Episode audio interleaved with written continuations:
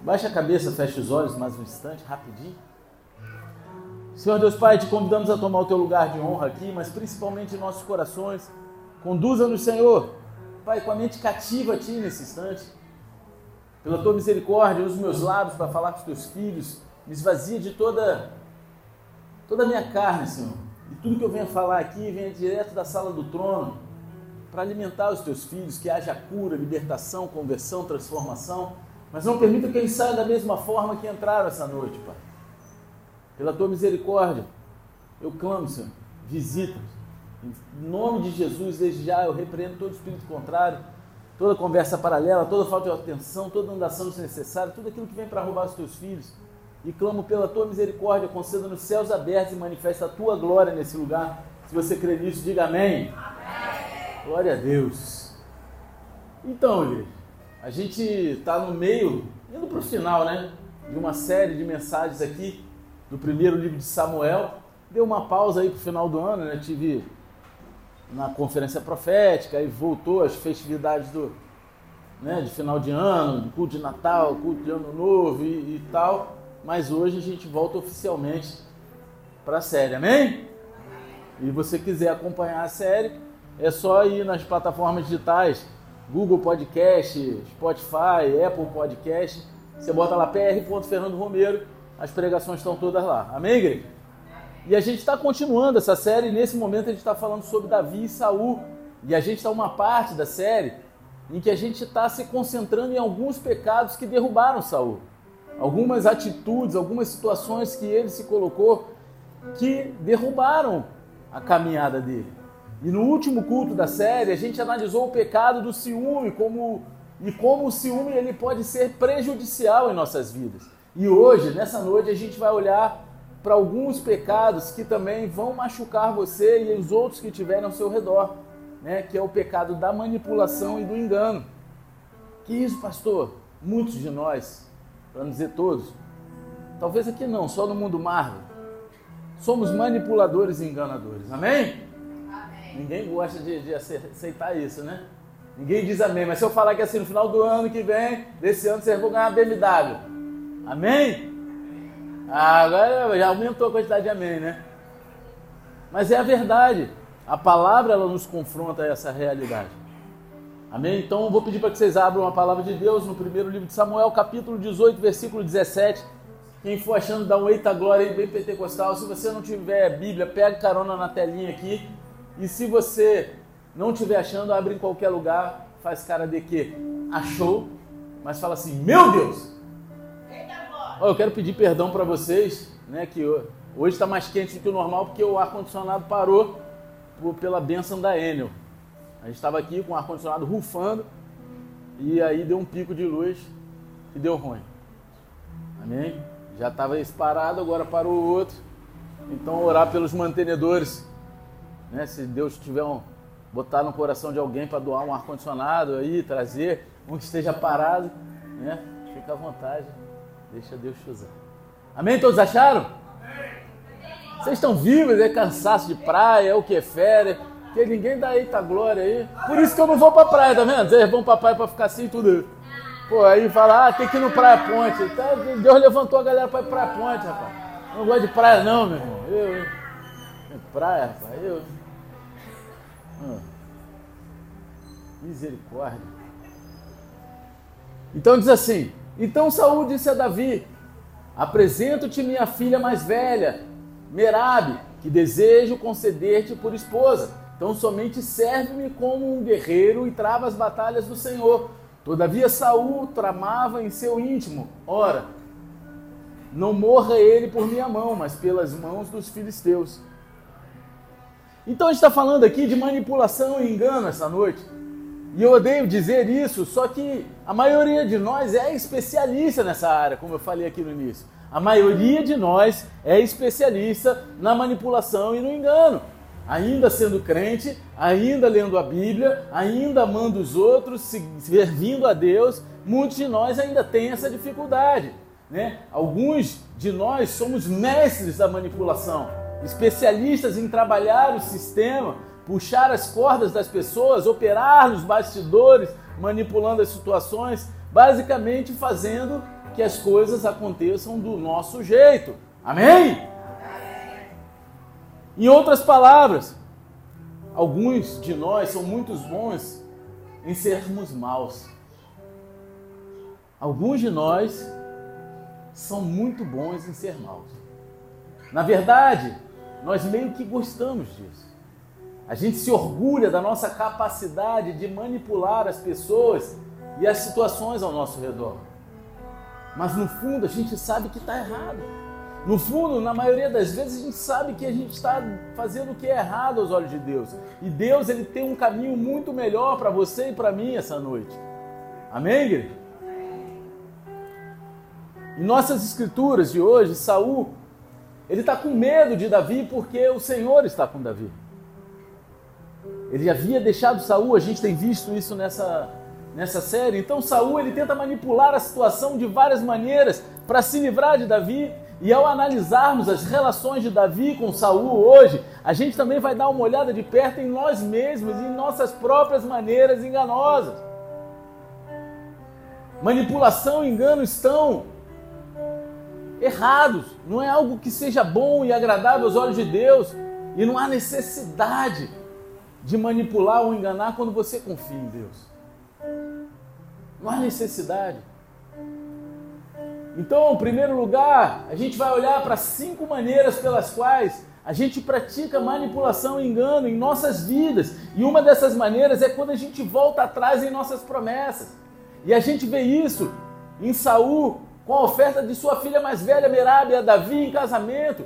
Normalmente, oferecer a filha em casamento a alguém é um ato de amor, é um ato de confiança. Né? Oferecer a sua filha a alguém é um ato de, de boa, boa vontade. E talvez fosse assim que, que parecia super, superficialmente com Saul. Só que a gente deve se lembrar que a manipulação e o engano, eles sempre operam por baixo da superfície. Eles são tão por baixo do pano, sempre tem alguma coisa ali por baixo que a gente não espera.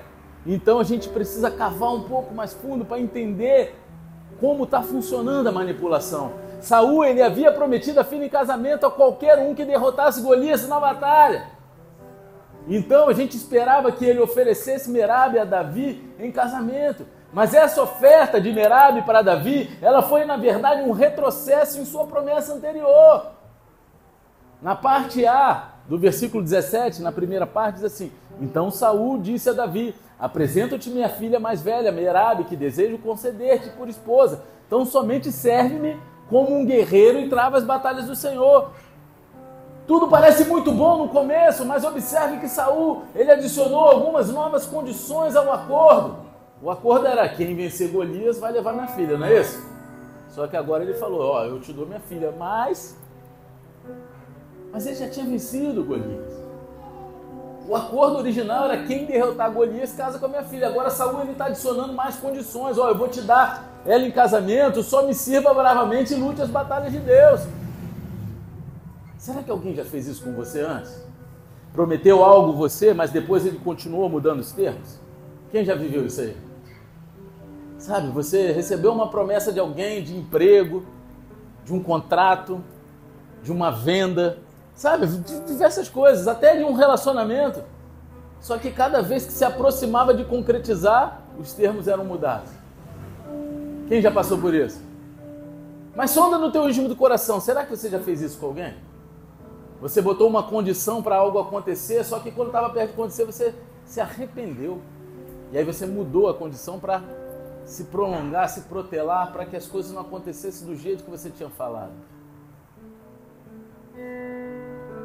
Você está entendendo? Toda vez que você atende uma condição, as pessoas vão lá e adicionam outra. São pessoas que continuam forçando a barra, aumentando a aposta. Então essa é uma forma de manipulação e engano. Quando você faz isso, você está não está honrando a sua palavra ou aquele acordo original que você fez. Ah, então a gente não pode voltar atrás, a gente não pode se arrepender de algo que a gente pode. A gente pode e deve, sendo sincero, transparente, olhando no olho. E não aumentando a aposta para fazer a pessoa se subjugar à tua vontade fazer aquilo que você quer Quando a gente faz isso, a gente está manipulando o comportamento com promessas que nunca pretendemos cumprir. A gente espera que realmente a pessoa não consiga cumprir as promessas, que não consiga cumprir a parte do trato para a gente não ter a obrigação de cumprir a nossa promessa. Então, se você não está disposto de cumprir algo que você prometeu, então não prometa. Não se comprometa com isso. A Bíblia tem uma palavra para pessoas assim. Isso chama a pessoa, a Bíblia chama a pessoa de demente. Que isso, pastor? É, está escrito aqui em Provérbios 26, 18, 19 como um demente que espalha brasas e atira flechas mortais. Assim é a pessoa que engana o seu próximo e depois alega: Mas eu só estava brincando. Demente! A Bíblia está chamando de demente. Ah, não, era só brincadeirinha. Só que algumas brincadeirinhas podem afetar famílias inteiras, pode afetar ministérios inteiros. Quando você manipula as pessoas dessa maneira, é como atirar flechas nas pessoas. A Bíblia está falando isso. Você está causando grandes danos a outras vidas. E é apenas uma questão de tempo até que essa flecha também alcance você. Então, essa é a maneira de praticar a manipulação e engano, retrocedendo em suas promessas. É a primeira delas. E quantas vezes a gente retrocedeu, a gente promete algo que a gente não está disposto a cumprir porque a gente acha que as condições que a gente colocou eram impossíveis. Só que quando a gente vê que a pessoa está conseguindo, a gente quer mudar o acordo. Amém ou não? Agora, outra maneira é se livrar da culpa, mudar a culpa. Versículo 17, na parte B, diz o seguinte: Todavia Saul tramava em seu íntimo. Ora, não morra ele por minha mão, mas pelas mãos dos filisteus. Existe uma coisa acontecendo aqui. Primeiro, a gente vê porque Saul estava tão ansioso para dar a Merab a Davi em casamento. Não é porque Saul ama Davi, não é porque ele tem prazer de ver a sua filha casando com um guerreiro, um homem de Deus. Não. Não é porque Saul deseja receber Davi como sua família.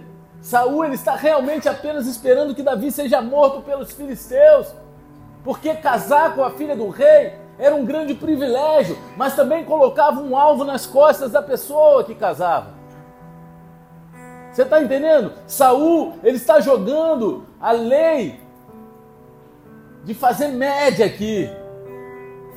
É verdadeiramente o ato de praticar uma política você está entendendo? Se Davi ele se casar com Merabe e depois sair e continuar lutando contra os filisteus, Saul acha que ele vai acabar sendo morto. E dessa forma, em vez de matar o próprio Davi, ele pode transferir a culpa para os filisteus por matar Davi. Parecido com o que Davi fez posteriormente, né? Quando ele pegou a mulher do cara lá, ele mandou Urias para frente de batalha para o cara morrer, não é? Assim ele queria se livrar do sangue inocente na mão dele. É manipulação. É manipulação. Ele acha que, em vez de matar, ele está transferindo a culpa para os filisteus. Mesmo que o verdadeiro motivo de Saul aqui seja matar Davi de qualquer maneira, no coração dele, ele acha que a culpa vai ser transferida para os filisteus, que ele não vai ter nada com isso. Mas o íntimo do coração dele, Deus sabe. Quando a gente transfere a culpa para os outros, a gente está praticando manipulação e engano. A gente se recusa a assumir a responsabilidade pelas nossas ações. A gente se justifica, se distrai, a gente desvia o caminho, redireciona toda a atenção para outro lugar, para a gente sair bem na fita, para a gente ficar de bem. Eu tenho uma história aqui para contar, mas não vou contar não, que acho que já contei várias vezes. Quando eu era malucão do mundo, malucão mesmo, eu fazia uma loucura muito doida. Isso é coisa de, assim, o cara que é adicto, ele é manipulador. Ele tem que lutar isso contra, contra isso o resto da vida, amém? Então, se você hoje tem aqui dentro, você tem, tem algum tipo de adicção, mesmo que você já tenha se libertado das drogas, você vai ter que lutar contra o espírito de manipulação na tua vida o resto da vida. É fato. E aí, nessa época eu era muito doido, e tava eu e um amigo meu numa festa, no churrasco, três horas da manhã. Vamos pro Sana. Pô, Sana. Vamos pro Sana. Passamos na, na favela, compramos um monte de coisa, né? Pá, das droguinhas e fomos. Pouquíssimo dinheiro no bolso, botamos gasolina no carro. Chegou lá, chegamos, pô, chovendo. Com uma barraca de campo que a gente não sabia nem montar de noite. Pô, um cara parou, ajudou a gente a montar a barraca, deu vela pra gente, arrumou comida. E quando a gente sentou na noite seguinte para tomar uma cerveja no bar, ele sentou com a gente. E a gente gastou todo o nosso dinheiro ali. E o cara falou que assim, ó, eu não vou beber com vocês porque eu tô com dinheiro só da minha passagem de volta amanhã. Aí meu amigo perguntou, mas você mora onde? Já quer pô, a gente também, a gente vai embora amanhã de manhã. Você vai com a gente. Pode gastar o teu dinheiro, gasta com a gente aí, pode pagar. Pode pagar que você vai com a gente. Eu acreditei também, né? Aí, pô, o cara gastou o dinheiro dele todo. Aí a gente foi para a barraca de câmbio. Começou a chover de entrar água na barraca, três e meia da manhã. Vamos embora, vamos embora, vamos, vamos embora. Eu, só que o cara foi mostrar para esse meu amigo onde era a barraca dele, que a gente não sabia. Foi mostrar antes da gente dormir. Meu amigo falou, não, chama lá ele. Eu falei, cara, eu não sei onde é a barraca dele, tu sabe. Ah, pera aí que eu vou lá. Aí ele só foi até metade da escada, olhou, eu não lembro qual é, voltou, botou as coisas dentro do carro e foi embora. Só que no coração dele, até hoje, ele fala que quem deixou o cara foi eu. Era o dono do carro, era ele. Quem ofereceu a carona foi ele. E quem sabia onde era a barraca do cara era ele. Eu fui de Dussana até o Rio de Janeiro, que eu morava no Rio, falando para ele. E até hoje, no coração dele, ele manipula essa verdade para ele se sentir bem com isso. Ele transferiu a culpa para mim. Pô, você que tinha que ter ido lá. Você que tinha que ter visto onde estava a barraca dele. E quantas vezes a gente não vive assim? Talvez esse tenha sido extremo, cara. Eu fico pensando até hoje: será que esse cara virou um, um hippie lá no Sana, nunca mais voltou? Sei lá, meu irmão. Só que, cara, quantas vezes a gente, talvez não numa proporção dessa, em outra situação, a gente fez do mesmo jeito. A gente se comprometeu com algo, mas na hora deu errado, na hora a gente não quis cumprir e jogou a culpa para outro. A gente contou uma história para que a culpa caiu em cima de outro, justificou sem assumir a nossa responsabilidade do ato. Quantas vezes? Tá todo mundo sério hoje, falando, caramba, eu pô, cheguei aqui crente que eu ia receber uma palavra de, de ânimo pro início do ano, né? Isso aí foi no dia 31, teve uma palavra maneira de ânimo aí, um pouco pancada. Agora é só pancada. É confronto, meu irmão. Você tá entendendo? Embora você possa enganar os outros com a sua manipulação, você nunca pode enganar Deus, cara. Deus, ele sabe do teu coração, ele sabe qual foi a verdade. Ele sabe, você pode mentir para mim, você pode manipular a tua esposa, você pode manipular o teu líder, você pode manipular o teu marido, você pode manipular os teus filhos, mas a Deus você não consegue. Provérbios 12, 16, 2 diz o seguinte: Todos os caminhos do homem parecem certos aos seus olhos, mas o Senhor julga as verdadeiras motivações do coração. Você está entendendo?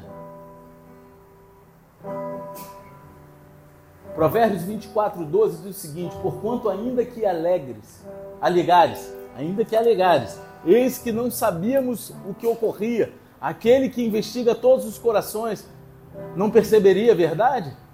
Não saberia aquele que preserva a sua vida?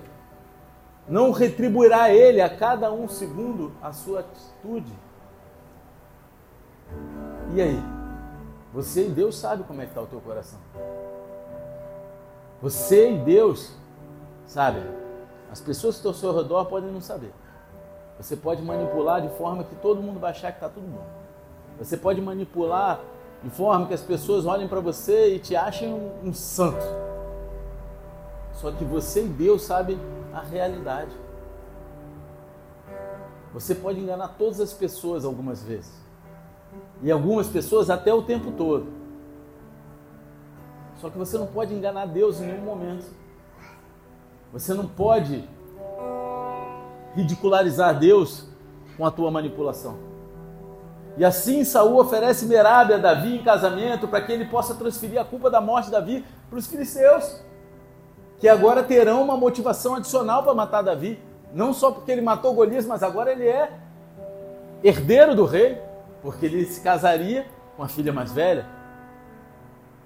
Felizmente, Davi, ele está protegido por sua própria humildade e ele recusa essa oferta de Saul. E esse é um lembrete para nós de que Deus ele se opõe aos orgulhosos, mas Deus ele dá graça aos humildes. Versículo 18, 19 diz o seguinte: E Davi replicou a Saul: Quem sou eu e minha família? Qual é a minha linhagem ou o clã de meu pai em Israel para que eu seja digno de me tornar genro do rei? Por esse motivo, quando chegou a época de Merabe, a filha de Saul ser concedida em matrimônio a Davi, ela de fato foi dada a Adriel de Meolá. Davi pergunta: Quem sou eu? Essa é uma boa pergunta para qualquer um de nós fazer diante de Deus quando você está sendo abençoado. Deus, quem sou eu para merecer isso? Será que somos merecedores das bênçãos que Deus nos dá? Mas a gente reclama das condições ruins que a gente passa, né? Mas a gente não se sente indigno de receber as bênçãos. Né? A gente acha que muitas vezes Deus não faz mais que obrigação. A gente acha que a gente é o último biscoito do pacote porque gente, Deus abençoou a gente em algo. É mentira ou não? Você está entendendo? Porque isso, quem sou eu para receber essa bênção? Se a gente parasse para pensar, quem sou eu? Eu não mereço isso. Mas não como um. Como é que é o nome? Autocomiseração, uma falsa humildade. Mas como uma verdade no teu coração. Olhando para Deus e falar, cara, será que eu sou merecedor disso mesmo? Deus é tão bom.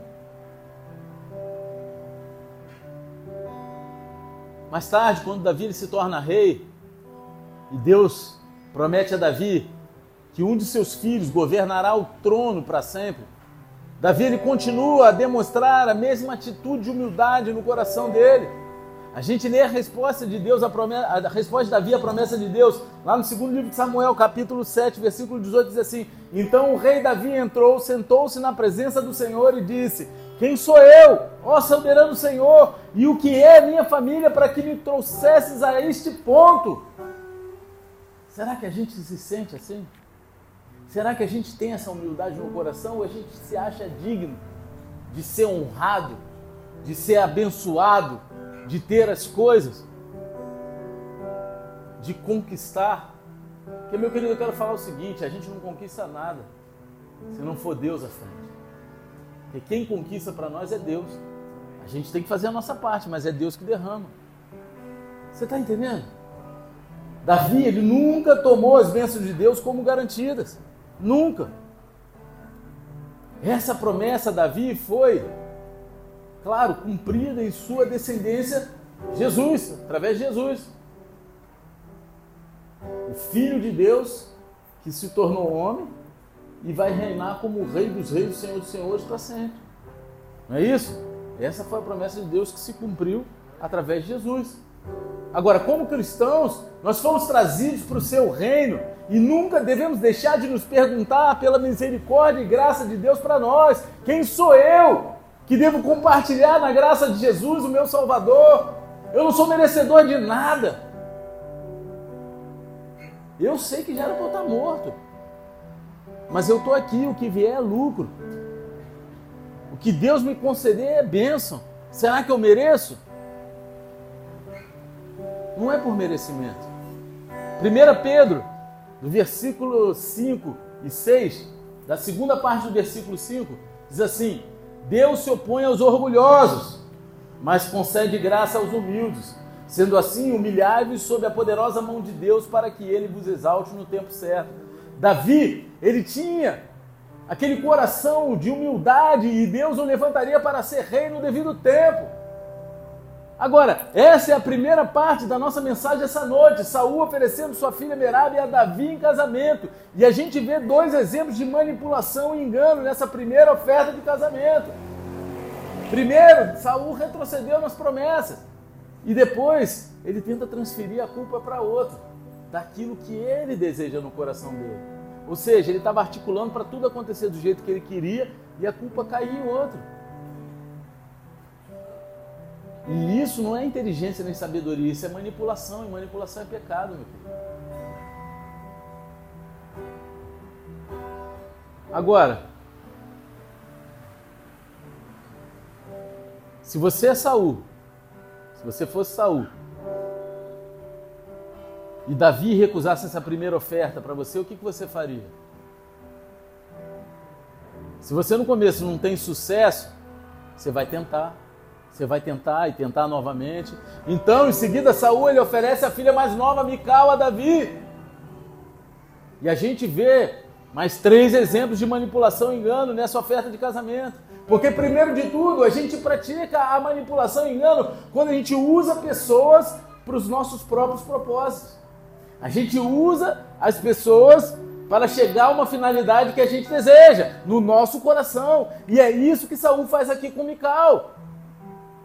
A palavra diz, no versículo 20 e 21, Mical, outra filha de Saul, amava Davi. Quando disseram isso a Saul, ele ficou contente e pensou: Eu a darei a ele, para que lhe sirva de armadilha, fazendo-o cair nas mãos dos filisteus. Então Saul disse a Davi: Hoje você tem uma segunda oportunidade de tornar-se meu genro. Então Saul ele descobre que Mical ama Davi e acha que pode usá-la para atingir Davi. Ao ler essa parte da passagem, você não pode deixar de se perguntar, cara, o quão baixo Saul pode ir? Eu quero dizer, jogar lanças em Davi já era algo ruim o suficiente, mas você poderia atribuir isso a um momento de raiva. Quantos de nós, no momento de raiva, de ira, a gente toma atitudes que depois a gente se arrepende, atitudes até agressivas. Só que Agora Saul, ele propositalmente, intencionalmente, ele usa a sua filha para tentar matar Davi. Saul basicamente está se lixando para sua filha. Quem tem filho aqui? Você imagina usar um filho, uma filha tua, a fim de prejudicar outra pessoa? Saul Será que ele se importa com Mical nesse momento? Porque ela ama Davi.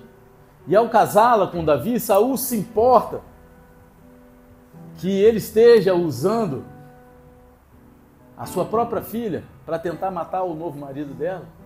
Ou seja, ele não está nem aí se a filha vai sofrer porque vai perder o homem que ama.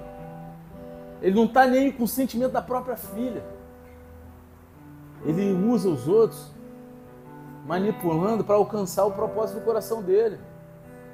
E esse é exatamente o posto da regra de ouro que Jesus ele nos deu em Mateus 7,12, que diz o seguinte: assim em tudo, façam as pessoas o que querem que elas façam a vocês, pois essa é a lei e os, profetas. E os profetas. Cara, como é que a gente vai fazer com o outro aquilo que a gente não gostaria que fizessem com a gente? E quantas vezes a gente faz isso?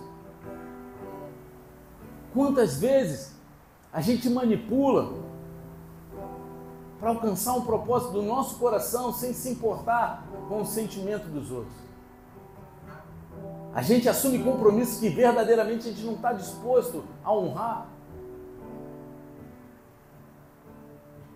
E por baixo de toda decisão que parece bonitinha, tem um desejo ruim que se aconteça algo. O que você acha quando você descobre que alguém está usando você? Quem é que gosta de ser usado? Levanta a mão aí. Eu gosto de ser usado só por uma pessoa, por Deus. Ele pode me usar à vontade. A gente não gosta disso. Usar as pessoas os seus próprios propósitos é um pecado hediondo e mais um exemplo de como praticamos a manipulação e engano em nossas vidas. Saul usou sua própria filha para tentar atingir Davi. Não aqui, no mundo Marvel. Tem pessoas que usam os filhos para atingir o cônjuge. Depois geram pessoas, crianças que se tornam adultos com problemas psicológicos emocionais, porque foi altamente usada para atingir outras pessoas. É mentira? Não seja um desses. Se tem gente que usa o filho, hum, então amigo, amigo. Tá entendendo?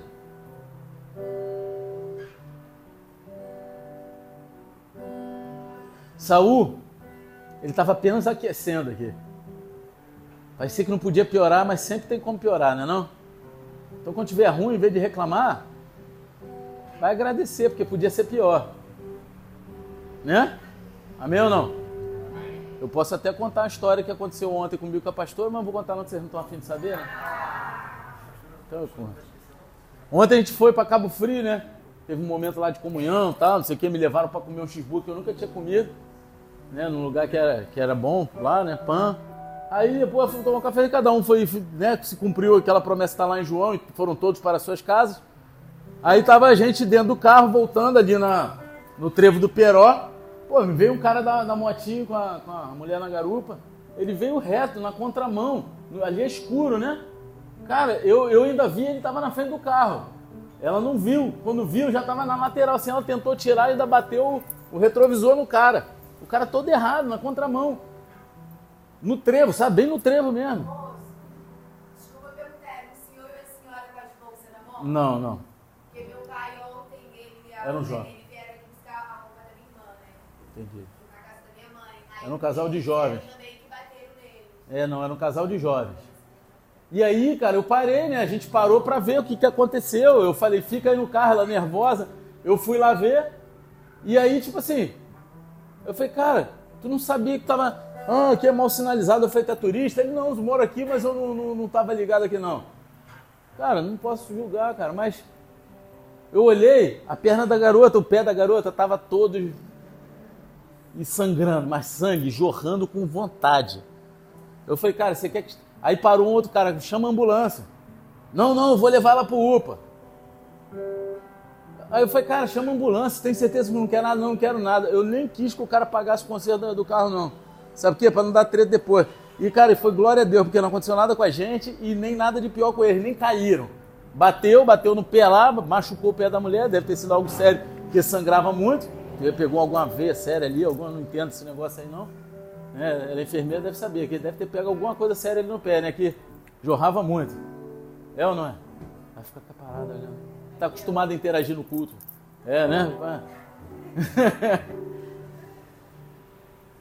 então, cara, a gente podia reclamar, pô, quebrou o retrovisor, ruim pra caramba, é ruim, né? É caro aquele bagulho do retrovisor, né? Não sei nem quanto é que é, mas não é barato não. Meu irmão, mas pelo menos os caras estão vivos, a gente está vivo, não aconteceu nada. Sempre pode ter algo pior, cara. A gente tem que dar glória pelas coisas que estão acontecendo. Mesmo nas coisas ruins, a gente aprender a dar glória a Deus. Porque todas as coisas cooperam para o bem daqueles que amam a Deus. E todas são até as coisas que a gente acha que é ruim. Porque sempre podia ser pior. Você está entendendo? Então, Saul ele está só aquecendo. Ele vai aqui ter outra maneira de praticar a manipulação e engano através da bajulação. Olha aí. Versículo 22 e 23 diz o seguinte: Então Saul ordenou aos seus servos que falassem em particular com Davi, dizendo: O rei está satisfeito com você e todos os seus servos o estimam. Torne-se agora genro dele. Quando falaram com Davi, ele disse: Vocês acham que tornar-se genro do rei é fácil? Sou um homem pobre e sem recursos. Saul ele envia mensageiros para falar coisas boas e agradáveis para Davi. Só que é tudo bajulação e engano. Não há nada além de engano nessas palavras e nessas atitudes. Saul, ele não está satisfeito com Davi. É mentira. Né? Acho que Saul é primo da barata, né? É mentira da barata, ela tem noção. Né? É mentira! É mentira de Saul. Quê? O que, foi? Acabou o culto para a lua? É. Hoje está tranquilo, porque tem dia que é pior. Pô. Saul, ele realmente ele quer Davi morto. Saul está tentando manipular Davi para se casar com Mical, a fim de colocar aquele grande alvo nas costas dele, para que os filisteus fiquem ainda mais motivados em matar Davi. Essa é a história aqui.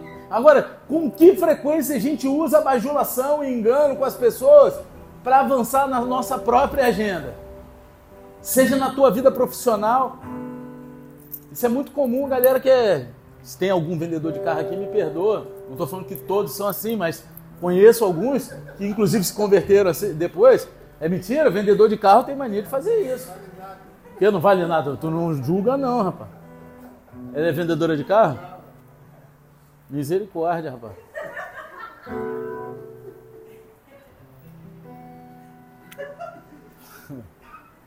Não, rapaz, geralmente vendedor, vamos botar assim, vendedor manipula muito.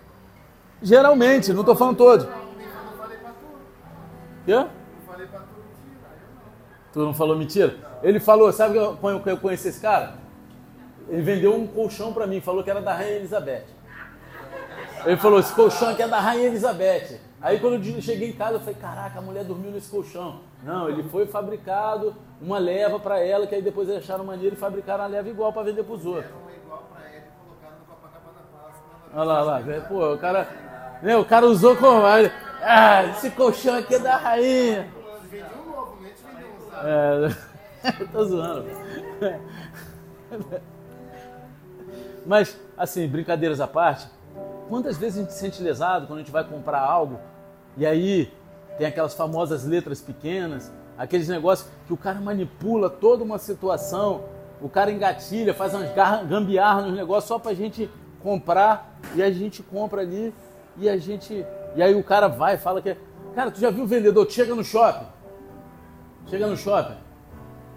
Levanta aí, tu. Eu, eu ia usar o Leandrão, mas ele acabou de chegar na igreja, né? Não, não quero encabular. Alguém, algum vendedor de loja já falou que assim, aí, você que é gordinho, vem aqui olhar uma camisa G. Eu falo que assim, você que é fortinho. Aí o cara já sente como, né? Não é assim? É mentira ou não? Você que é fortinho. Tu...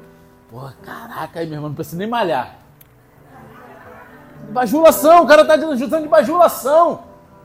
Pra... Meu irmão, não tem o que falar, fica calado se tu é vendedor. Chamar um gordinho de fortinho, você já tá manjado. Né? O outro vem com a camisa leves, tá? devia estar escrito pesados. Você está entendendo? Então, cara, mas com que frequência a gente usa a bajulação para conquistar algo que a gente deseja? Tem uns caras que ficam nas portas das lojas falando, aí chega aí, tem um negócio aqui que vai ficar bonzão em você. O cara nem sabe, nem tem o estilo, o cara vem te bajulando. Pô, teu estilo é maneiro pra caramba. Pô, eu quero saber do meu estilo, meu estilo é para minha mulher para mim e para Deus, meu irmão. Quero ficar elogiando meu estilo, nada. Bajulando. Provérbios 26, versículo 24 ao 28 diz assim: Quem odeia disfarça suas intenções com os lábios, mas no coração abriga a falsidade. Embora a sua conversa seja mansa, não acredite nele, pois o seu coração está cheio de sete coisas detestáveis. Ele pode fingir e esconder o seu ódio, mas a sua maldade será exposta em público. Quem faz uma cova cairá nela. Se alguém rola uma pedra, esta rolará de volta sobre ele. A língua mentirosa odeia aqueles a quem fere, e a boca lisonjeira conduz à ruína. E a palavra lisonjeira aqui no original é bajulação. Cuidado com a bajulação e o engano dos outros. E também cuidado com que você, para que você não pratique a bajulação e engano. Primeiro com você mesmo, segundo com aqueles que estão ao seu ao redor. Uma coisa é você exaltar boas atitudes, conquistas, exaltar aquilo que é de bom do seu companheiro, do seu, da pessoa que está caminhando do seu lado, do seu irmão, da sua esposa. Outra coisa é você ficar usando de palavras que você sabe que vai agradar o coração da pessoa para bajular para você conquistar aquilo que você quer. Tá errado. Só que quem é que já fez isso? Seja sincero, eu já fiz. Quem já fez? Pode levantar a mão. Quem usou uma palavrinha ali para dar uma elogiadinha só para conquistar aquilo que você quer? Sabe? Sabe quando? Desde pequena, da natureza do ser humano. A minha filha tem três anos, quando ela quer alguma coisa de mim, ela já vem meu papaizinho. Meu irmão, ela já sabe que vai me quebrar, ela está me bajulando para conseguir aquilo que ela quer. E a gente acha bonitinho, né? Quebra a gente, não quebra? Mas, meu irmão, a gente faz isso. Agora, um terceiro exemplo de manipulação, engano que a gente vê na oferta de Saul, lá quando ele oferece Mical a Davi, é o de montar armadilhas. Primeiro livro de Samuel 18, versículo 24 e 25 diz assim: Quando os servos de Saul lhe contaram o que Davi tinha dito, Saul ordenou que dissessem a Davi: O rei não quer outro dote pela noiva, além de cem prepulsos de filisteus, para vingar-se dos seus inimigos. O plano de Saul era que Davi fosse morto pelos filisteus. Todo mundo aqui está familiarizado com essa palavra prepulso, amém? Quem não está, levanta a mão. Graças a Deus. Vocês iam me botar numa situação aqui de sinuca de bico para explicar o que é isso. Mas a gente ia explicar, né? Ainda bem que todos sabem. Se não sabe, está com vergonha de falar, aí, meu irmão, depois tu procura no Google aí. Agora não, porque agora está na hora do culto. Cara, oferecer Merab ao Davi não funcionou. Oferecer Mical ao Davi não funcionou. Bajular Davi não funcionou. Então Saul passa para sua próxima estratégia. Ele arma, ele arma para cima de Davi. Ele traz uma armadilha, apelando para a bravura e o senso de honra que Davi tem. Ele monta uma arapuca para Davi, porque ele sabe que, o, que Davi é um homem honrado, um homem bravo, um homem que não, não põe frouxura, vamos dizer assim. Ele diz a Davi que o preço da noiva para Mical é de 100 prepúcios filisteus. Claro, Saul espera que os filisteus matem Davi enquanto Davi tenta cobrar o preço. Porque você imagina, né? Ele vai ter que. Né? Como é que vai pegar o prepúcio do maluco? Vivo que não é, né? Tem que matar primeiro, né, meu irmão? O cara não vai ficar vivo esperando cortar o prepúcio. Não é isso? Não morre não, rapaz. O judeu está tudo vivo aí, rapaz. É tipo aquele filme, né? Bastardos em Glória, né? Que o cara tira o escalpo, né? Do maluco. Quem já viu esse filme? Isso é sinistro. Então, cara, Davi, tá, Saúl está esperando que os filisteus venham e matem Davi no meio dessa, dessa loucura aí. Agora, essa é uma outra parte terrível da história, semelhante a Davi cortando a cabeça de Golias, no capítulo 17. E mais uma vez, isso não significa que Deus goste desses aspectos da história, ou que aprove essas práticas, amém? Amém? Porque muitas pessoas, quando se convertem, começam a ler pelo Antigo Testamento, se deparam com essa loucura, falam: não é possível que Deus, é que Deus é esse? Quem já, já questionou ou já passou por alguém questionando isso? que é tão violento. O Antigo Testamento é cheio de sangue, não é isso? Então, cara, não, isso não quer dizer que Davi, que Deus ele se agrade com esses aspectos da história ou aprove. Né? O autor aqui ele está apenas nos contando o que aconteceu. E esses foram tempos que eram brutais e as pessoas agiam de maneira brutal. Era assim que era a cultura daquela época. Então Saul ele faz uma armadilha para Davi, apelando para a bravura e honra de Davi. Davi ele é humilde para simplesmente Sabe? Ele é muito humilde para simplesmente chegar e aceitar Mical como sua esposa. Mas certamente ele vai aproveitar a chance de conquistá-la como sua noiva, através de um ato de bravura dele. Amém? E ele está sendo manipulado sem saber. Agora, nós também montamos armadilhas para o outro, não é verdade? Sim ou não? Hoje ninguém quer admitir as falhas, né? Eu acho bonito pra caramba que aqui é uma igreja de arrebatados. Porque Chega num culto desse, na hora do apelo, ninguém quer levantar. E aí são coisas que todo mundo vacila, todo mundo falha, mas ninguém levanta para receber a oração. Sabe por quê? Porque aqui é só arrebatado, meu irmão. É todo mundo filho de Enoque, sei lá, rapaz. É, é algo que a gente tem que botar no nosso coração, cara. Quando a gente faz um apelo aqui, que a gente fala, tem uma palavra, cara, a gente tem que admitir, porque Deus ele conhece o nosso coração. Assim, a gente, quando a gente não levanta porque a gente está preocupado com o que o outro acha, a gente está incorrendo em manipulação manipula, manipulando a imagem, a nossa autoimagem. A gente está manipulando o que a gente quer que os outros pensem da gente. Então, cara, não, não tem isso não. Sabe, seja como um novo convertido que não está nem aí, chora o culto todo, levanta para todo apelo, aceita Jesus todo culto. Eu quero ser assim. Quando eu, quando eu me converti, cara, eu aceitei Jesus, acho que o primeiro ano, todo culto eu aceitava Jesus. Eu chorava do início ao fim. Começava o louvor de frente para o altar, quando acabava eu estava de costas sabia nem onde eu estava, meu irmão. E, no, é, ah, quem recebeu a palavra vem aqui na frente, eu em todas. Aí você começa a crescer na fé, você fala, o que os outros vão achar de mim? É mentira? Deus está falando no meu coração. Porque quantas vezes eu ouvi depois do culto, pô, pastor, acho que essa palavra é para mim, mas eu fiquei com vergonha de sair do meu lugar. A vontade que dá é falar, o problema é teu. Eu não posso, né? Mas a vontade é falar, pô, o problema é teu, cara. Deus deu a oportunidade de tu sair do teu lugar e tu receber a oração, mas tu não saiu porque não quis.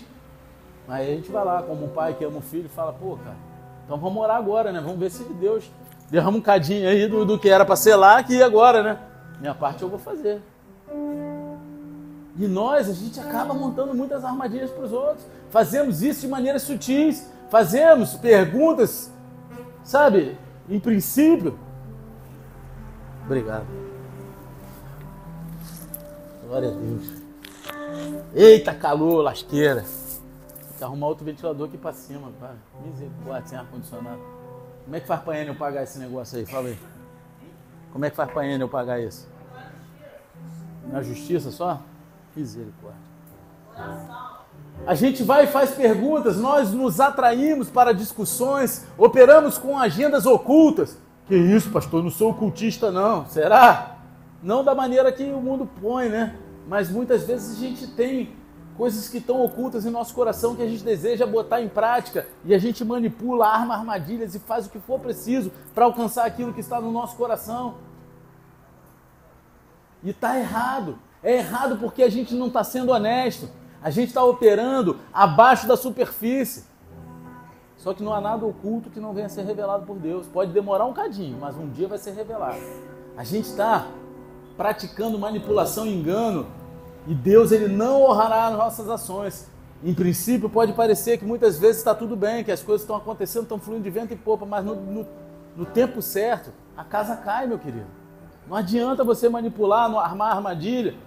Quando se trata de montar armadilhas, eu penso nos fariseus com Jesus. Quem é que pensa isso?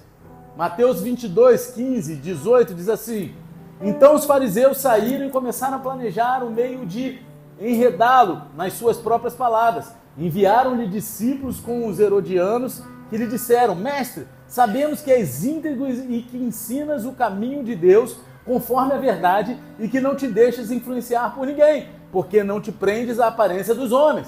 Assim sendo, diz-nos o que pensas.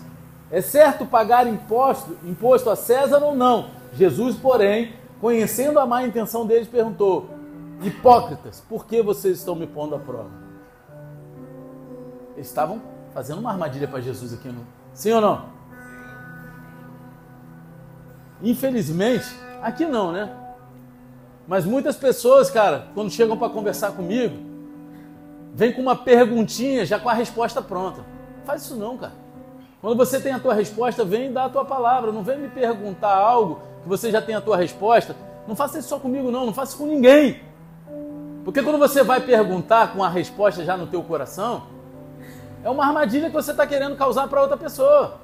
Expõe o teu ponto de vista ao invés de gerar uma perguntinha para depois você, ah, desbanquei a pessoa. Não, não desbancou, você armou, montou uma armadilha. Pergunta aquilo que tu quer, vai na lata. Você está entendendo o que eu estou falando? Aqui não acontece isso não, só no mundo mar. Agora está tudo lá. A bajulação, engano, agenda oculta, tentando prender Jesus para que eles possam usar suas próprias palavras contra Jesus. Jesus ele não é enganado de jeito nenhum, ele chama pelo que é. Ele diz: "Vocês são hipócritas, estão tentando me botar à prova. Vocês querem me prender?" Só que Jesus ele podia chamar os outros de hipócritas. Aí de um líder, de um pastor que chama o outro de hipócrita. O cara vem tentar manipular seu hipócrita. O pastor foi duro comigo, eu vou embora. Não é assim? João falava no deserto, raça de víboras. Só que foi criado hoje um evangelho que ninguém pode escutar nada. A palavra mais dura gera uma ofensa absurda. Será que os cristãos de hoje sobreviveriam no século I? Respondam para mim. Sim ou não?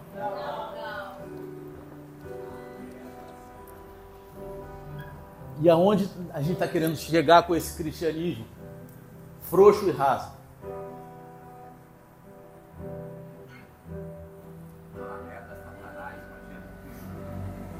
Jesus olha para Pedro e está falando aqui. Arreda de mim, Satanás.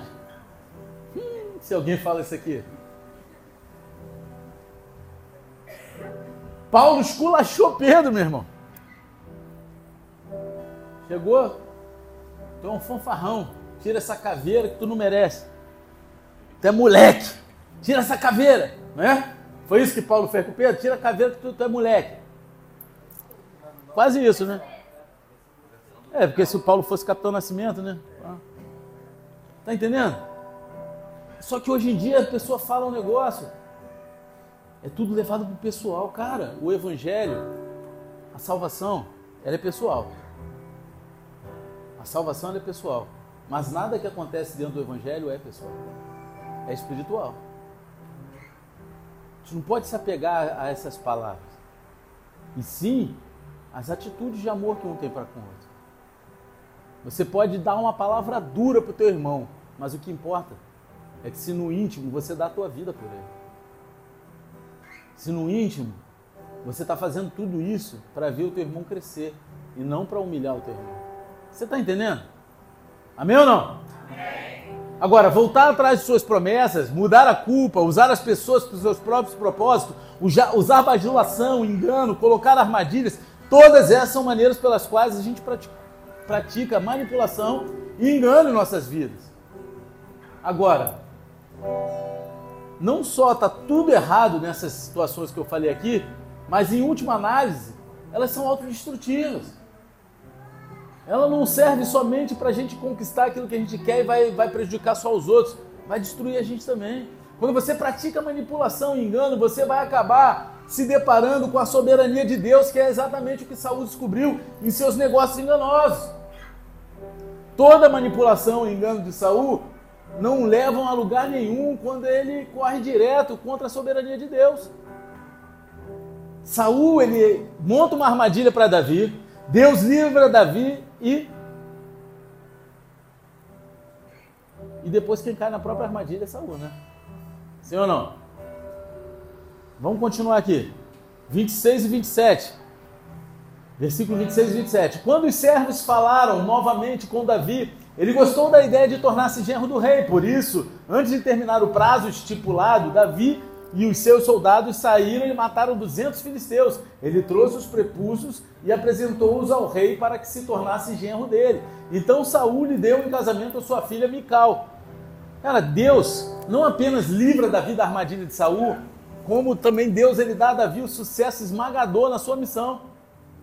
Primeiro lugar, Davi, ele traz de volta o dobro de número de prepúcios que Saul havia pedido. O dobro, né? Saul pediu 100, ele trouxe 200. E isso, claro, impediria Saul de voltar atrás em sua promessa e mudar as condições novamente, né? Porque ele não tinha mais o que falar.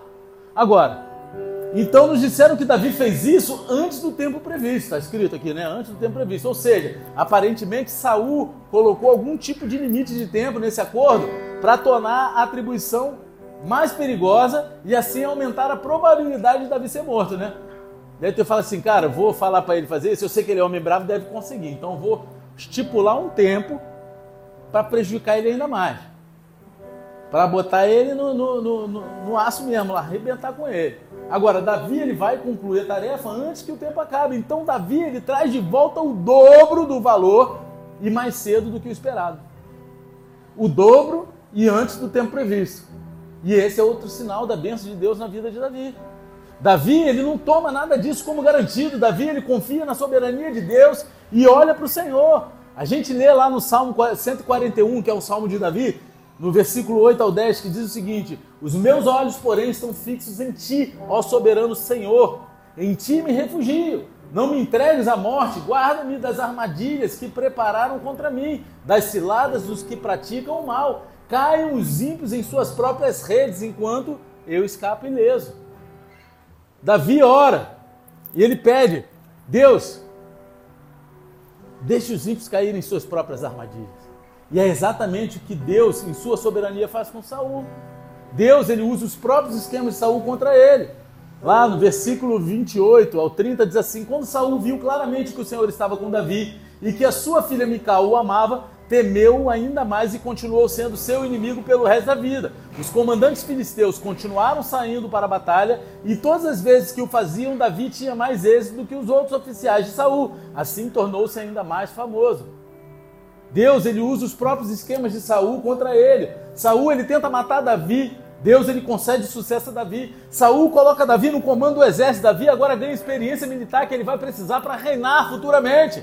Ali ele está sendo treinado, tratado. Às vezes as coisas que você julga ser ruim para você é tratamento de Deus, é treinamento de Deus para ele te colocar no lugar onde ele tem um propósito na tua vida e você reclamar e você fugir. Não vai fazer de você a pessoa que Deus escolheu para ser. Você está entendendo? Davi ele podia, cara, isso é muito perigoso, isso é muito difícil, eu não quero isso. Será que ele teria o tratamento e o treinamento necessário para se tornar rei de Israel?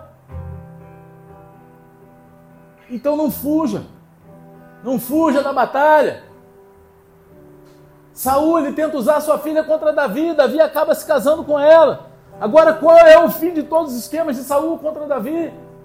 Davi, ele é amado por todas as pessoas e por todos os oficiais de Saul. Né? Davi, ele tem grande sucesso, ele se torna conhecido entre todas as pessoas. O filho de Saul, Jonatas, é o melhor amigo de Davi, e a filha de Saul, Mical, é a esposa de Davi. Todo mundo é por Davi, Saul é o único que é contra ele.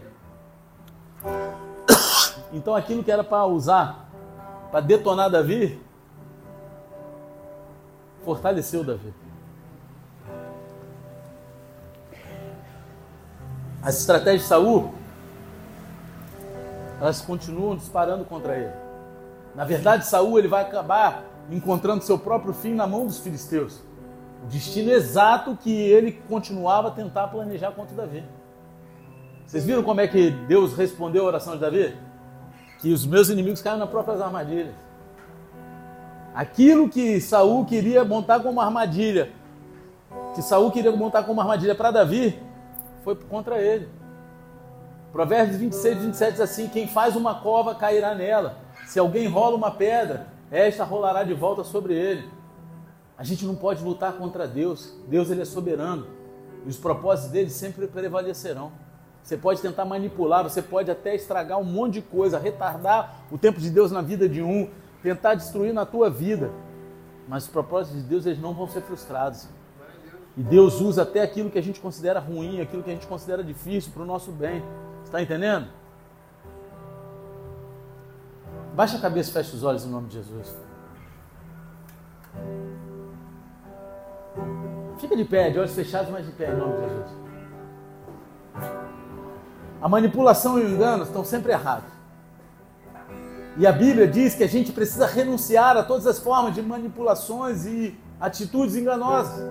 1 Pedro 2, versículo 1 e 2 diz o seguinte: portanto, livre-se de toda a maldade, de todo engano, hipocrisia, inveja, de todo tipo de maledicência. Como crianças recém-nascidas, desejem de coração o leite espiritual puro, para que por meio dele cresçam para a salvação. Você sabe o que isso parece? Isso soa como uma lista dos principais pecados de Saul ali mesmo maldade, engano, hipocrisia, inveja. A gente precisa se livrar de tudo isso, em vez disso, a gente deveria desejar o leite espiritual puro. A gente deve buscar a verdade, a sinceridade, a honestidade, para que a gente possa crescer em nossa salvação.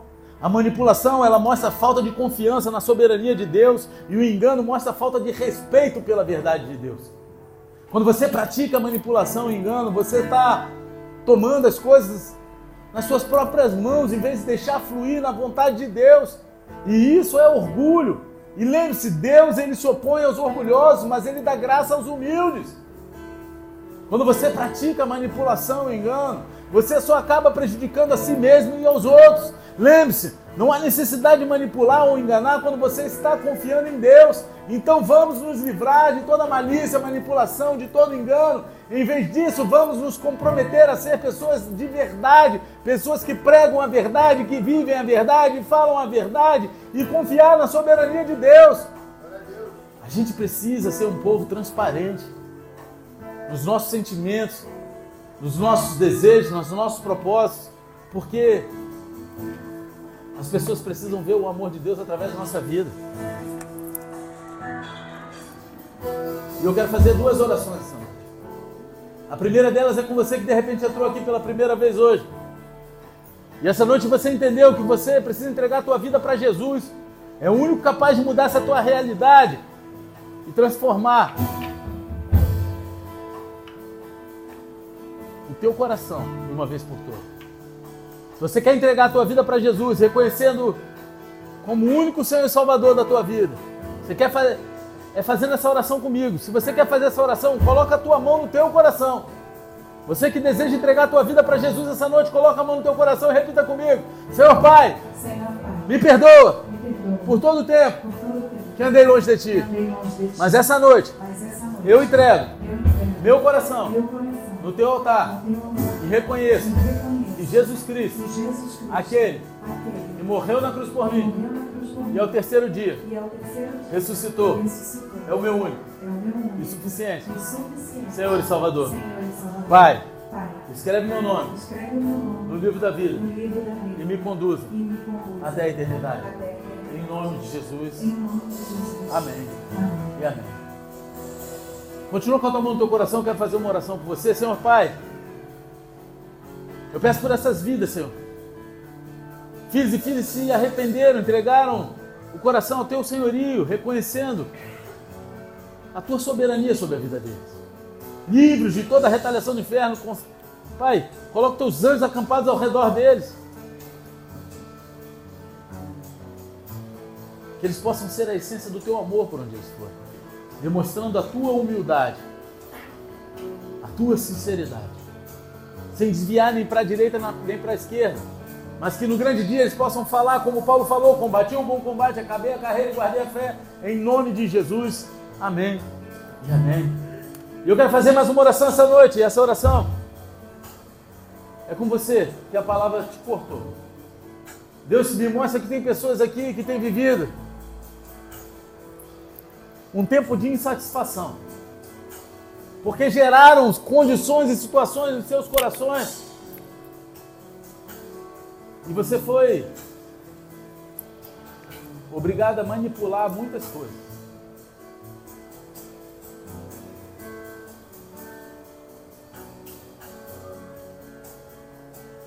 Aquilo que parecia ser tão inofensivo tirou tua paz.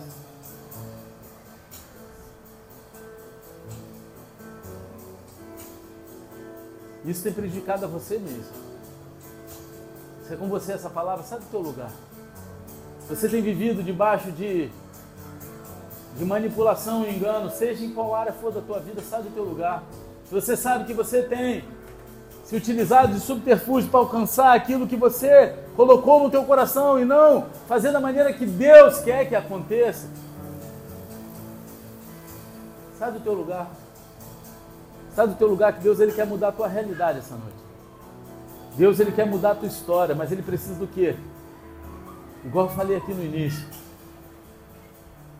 Ele precisa que você rasgue o teu coração, não as vestes. Ele conhece o teu coração, então se você sabe o que é que você sai do teu lugar. E não adianta depois, poxa, pastor, acho que essa palavra era para mim. Mas quantas vezes você se defraudou, defraudou alguém? Quantas vezes você enganou, bajulou? Quantas vezes você manipulou com a justificativa de que a finalidade era digna? A justificativa que a finalidade e o propósito era algo digno. Só que tudo que começa debaixo de engano não é digno. Deus ele não precisa de ajuda para ele cumprir os propósitos dele na tua vida. Então ele não precisa da tua manipulação, do teu engano. Quando a gente faz louvor aí, se você sabe que essa palavra foi com você, até aqui à frente em nome de Jesus. Me humilho aos seus pés pra te dizer quem és, Pai.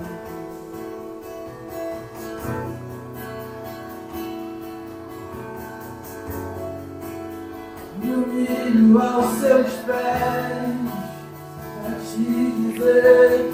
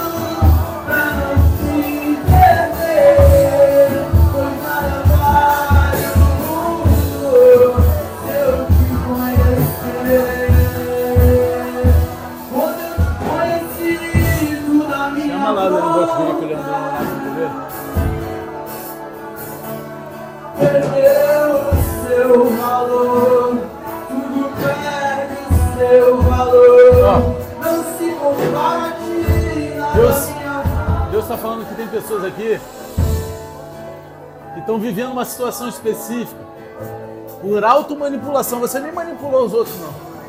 Você se manipulou. Você tem tentado enganar você mesmo diante das, das atitudes e as suas escolhas. Mas Deus, Ele para essa noite para falar que você só está se enganando, não está enganando. Que nada que você faça dessa forma vai fazer com que Ele te olhe com outros olhos. Ele sabe quem você é e o que está no teu coração. E Ele quer tirar isso dentro do teu coração essa noite, então sai do teu lugar.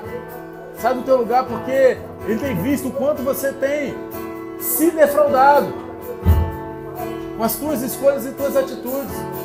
Você tem tentado se manipular para que as coisas fiquem bem. Mas não vai ficar bem enquanto você não, não tomar a frente e enfrentar peito aberto, confiando no Senhor. Essa palavra foi muito específica, sai do teu lugar. Deus ele quer, ele quer curar o teu coração. Ele quer curar o teu coração essa noite. Ele quer acabar com esse auto-engano. E ele quer te levar a lugares maiores. Então sai do teu lugar em nome de.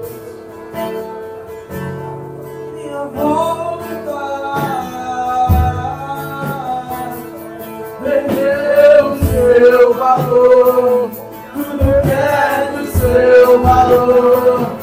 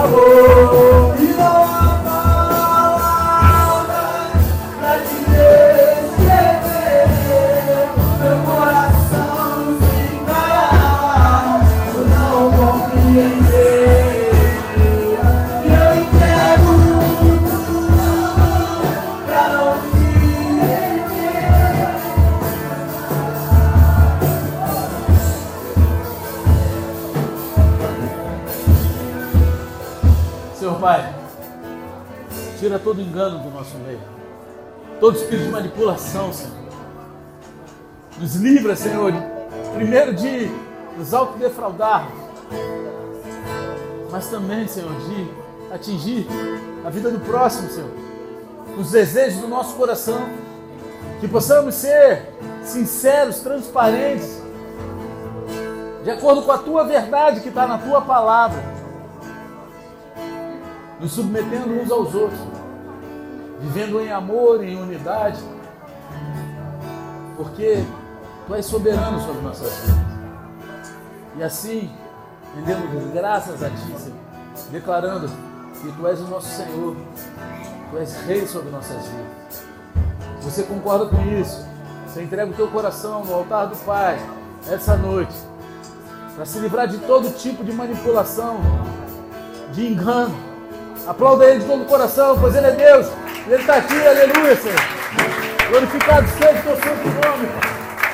Aleluia, Senhor. Aleluia. Glória a Deus. Glória a Deus. Tem cantina hoje?